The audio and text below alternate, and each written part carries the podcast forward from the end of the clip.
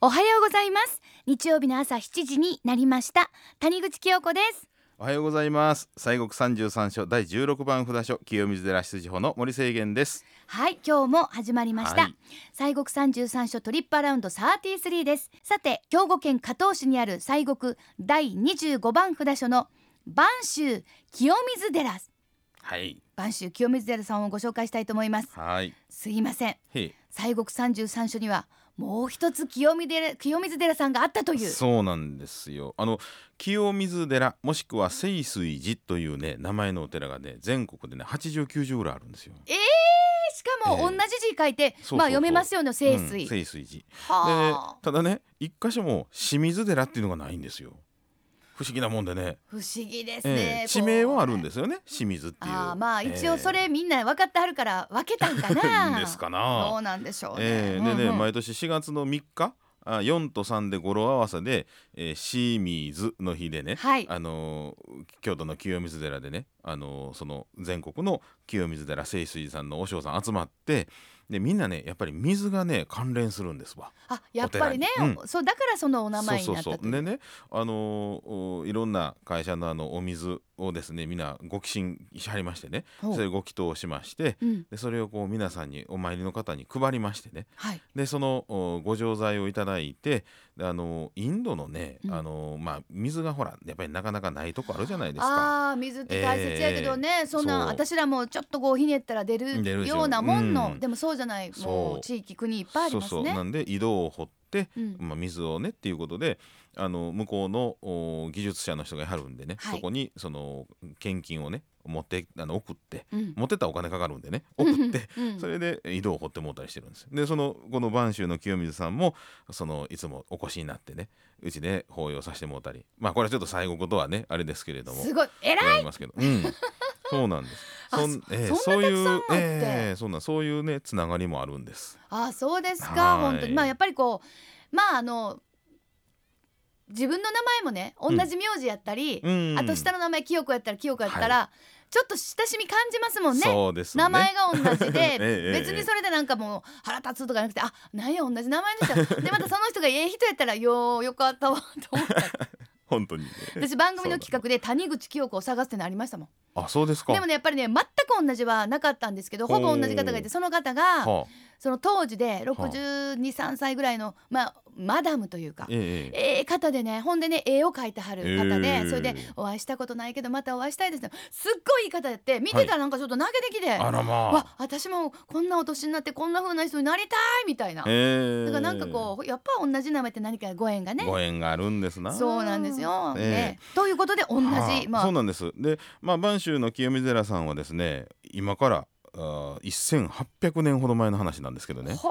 うえーインドからあー渡ってこられた報道仙人という方がお作りになったというふうに伝わっております。はあ、えーでね、えー627年に推古天皇の直眼によりまして根本中道が建立をされましたと。うんでそのお一刀三来の秘仏といいましてねあの仏さんに一つこうのみこう刃物をね入れ掘る時にですね、はい入れる時に3回こう五体投地といいましてね頭をこう地面につけてこう礼拝をすると。うんそれを人のみ入れたら3回やってというそれで仏さんを掘るんですよ。ほうえーまあ、こういう写経もあったりするんですけども、うんまあ、それで、あの作られたあご本尊様うんこれがそのお十一面観世音菩薩さん十一面観音さんと、はいで脇地にえ毘沙門さんとお吉祥天さんがあお祭りされていると。はあえーでこのねえー十一面観音さんは30年に1回のご会長なんです。あこれまた値打ちありますね、うんこれ見られたとらねころがね、うん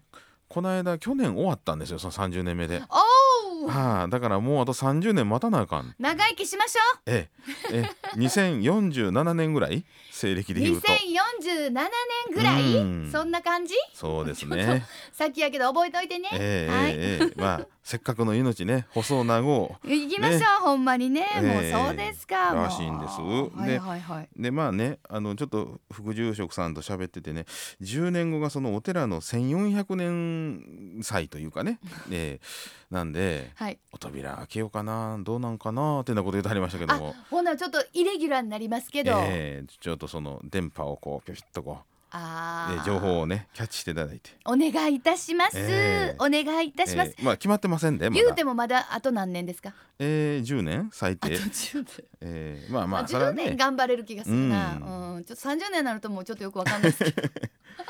えー、でまあまあねもう本当にあの、うーんおまあ、山の上でございますからね、はい台風とか落雷とかで、うんまあ、火災にあったりとかいろんなことがあって今の建物はあの大正から昭和にえーかけて、うんえー再建をされたあの伽藍なんですけれども、まあ、はいご本尊さんはねあのその災難から逃れられておりますんで、えもうじゃあもうー古い仏さんでしたおじゃ参りさせてもらったら、ご自身でうん、自ら自らあ かんかんとんすごいさすがでございまえすえさすがでございます、でまあ、やっぱりその山の上なんでねそのおみ水のお不自由さがやっぱあるということで、ねここでお水が出てくるんですね、それうんでそのお報道専任が、うんあー祈願をしましたらそのお水が湧き出したとあもうどれだけご近所さん喜んだことでしょう、まあまあ山のね上のおお寺でございますでそれはでまあ水が湧いたということで、えー清水寺という名前がついたというふうに、えー伝わっております。 あもうそれは本当にだからもうどれだけやっぱり、うんうん、あのお水って大切そうですかっていうことですそうよなんねですよ、うんその4月3日もねあの我々はね日本はほんまありがたいことに蛇口をひねりや水が出てくるというねそうですよ、ねえ本当に本当に本当にこんな恵まれたことはねほほんまにありがたさを忘れてますか ら ね。今時だってもう蛇口ってほんまひねらへんもんねねえだってああ例えばもう手をそこにファってかざしたら出てきますわな。出てくるしかも飲めるでしょ水道水。そうよすごいんですよこれもね。やっぱりね、うんそうほんまにだからパッとやったら水がファッと出てくるからいらん時も出てきたりするもんね、ああなんねか。知らんけど、そうだよね今はいらんねーみたいな時もうんファー出てきたりとかや、っぱ水大事にせなあきません大事にしましょう、ん大事にしましょうありがとうございます、えーでねそのまあ水が湧き出しておりますその井戸うんがありまして、そこがおかげの井戸と言いましてですねおかげの井戸えーそれちょうどその根本中道の裏手にございましてね、うんでそこの井戸にえー顔をこう移しまして、はい移りましたらば寿命が3年延びると ちょ。えーえって要するに自分のえ映らん場合とかあるんですか怖いです ねそれ聞いてうわっちゃー私の顔映れへんよみたえいらないこっちゃこれ10回顔を移ったら次のご会長持ちますよ30年 そうほんまやねってことは10年後はちょっと余るけど4回ぐらいやらなあかんいやなるほど。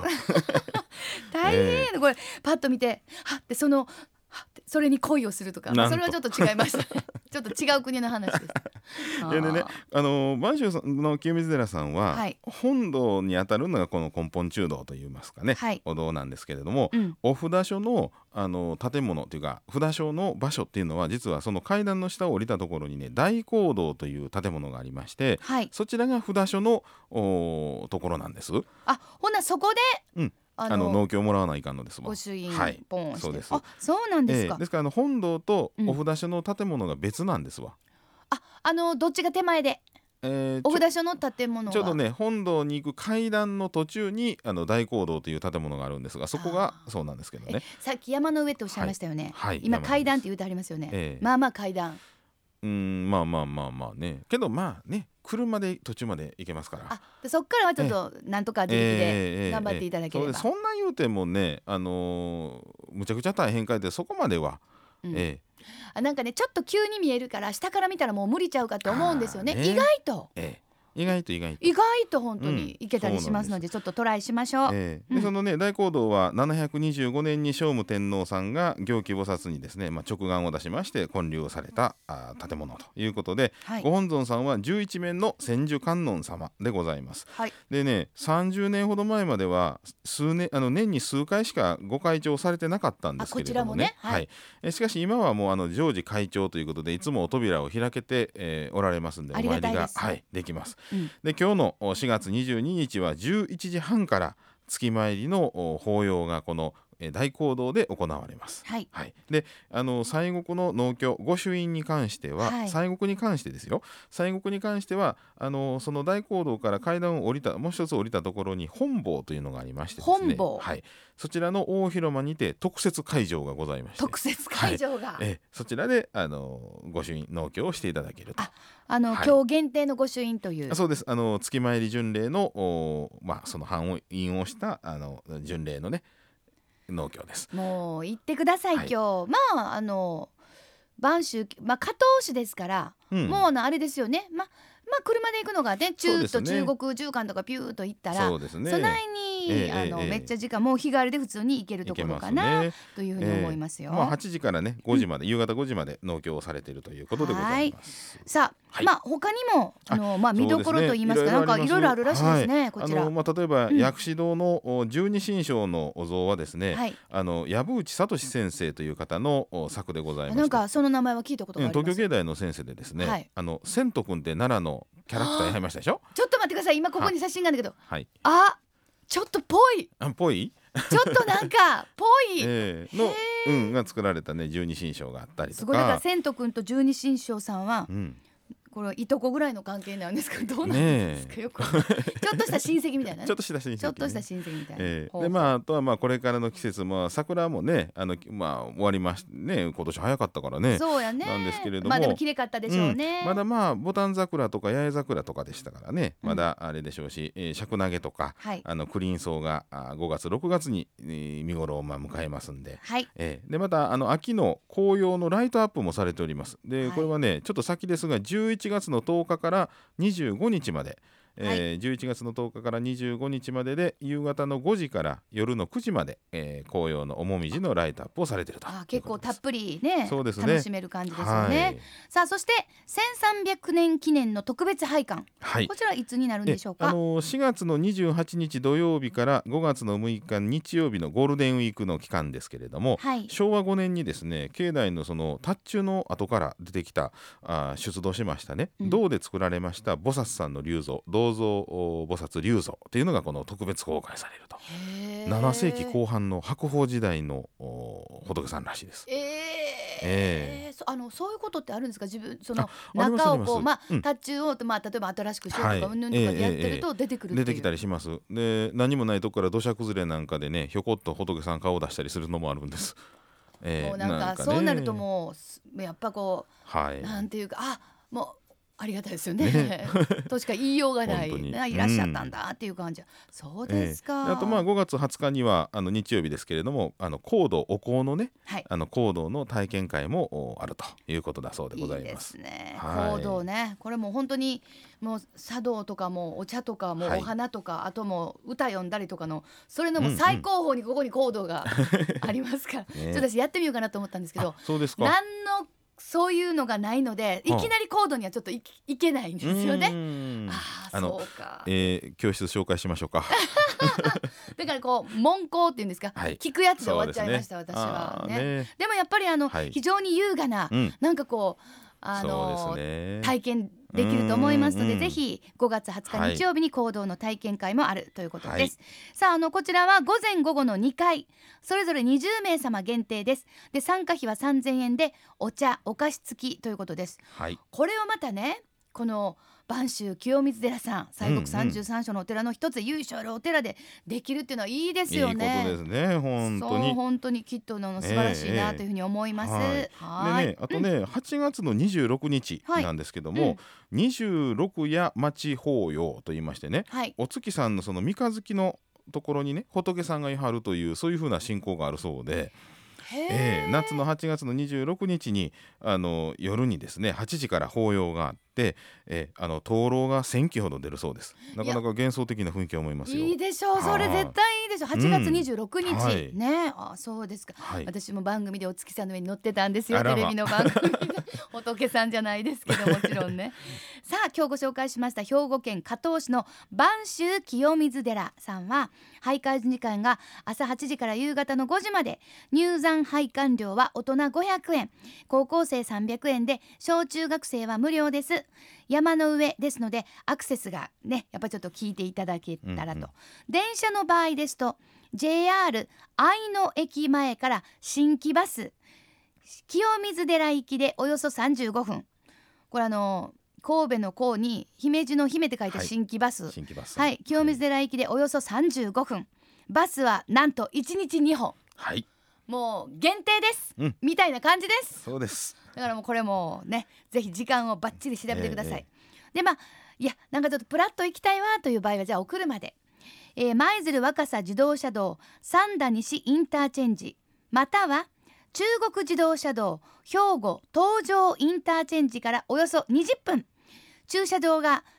340台、うん結構広いですよ。車で行き放題、うんうんでまあ車で来てくださいというねそんな感じかな、はでいまあ車で行くとある程度途中まではちょっとこう行ける感じですかねそうですね。あの、お車の駐車場から門があって、はいえそこからずっとね、あの茶店を抜けて、階段でえーひ結構フラットでちょっと、まあ坂があの降りたり上がったりで階段があってって感じです。ああそうですかね、まああのご自身のご都合に合わせて、はい。もうしかも本当に今日は月参り巡礼ということですから、うんうん今日行っていただいてもそうそうねいいのかなごと縁ですんでねいう感じですねえー、播州清水寺さんの仁王門入りましてすぐのところにですね清水茶屋っていうのがありまして、はいそこに、えースイーツ巡礼に指定されております黒豆を使ったスイーツやあー清水もなかあゆまんじゅうなんかがね売っておりましてあゆまんじゅう、はいはあおうどんとかおそばもございますいいですね、はいもちゃんもああいう感じのところで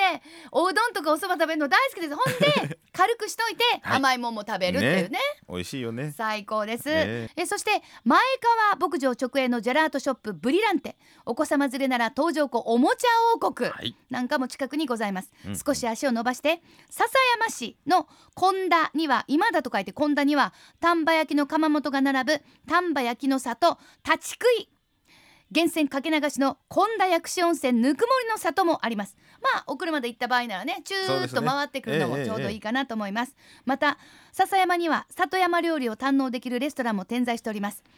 旅行がてらゆっくりお出かけになるのもおすすめです、うん冬はこれまあボタン鍋ですよねよろしいですな丹波篠山といえば城下町ですし、い歩いてもとっても素敵なとこなんですけどもね、ちょっと足を伸ばしてそういうところに行ってみるのもいいかもしれません、は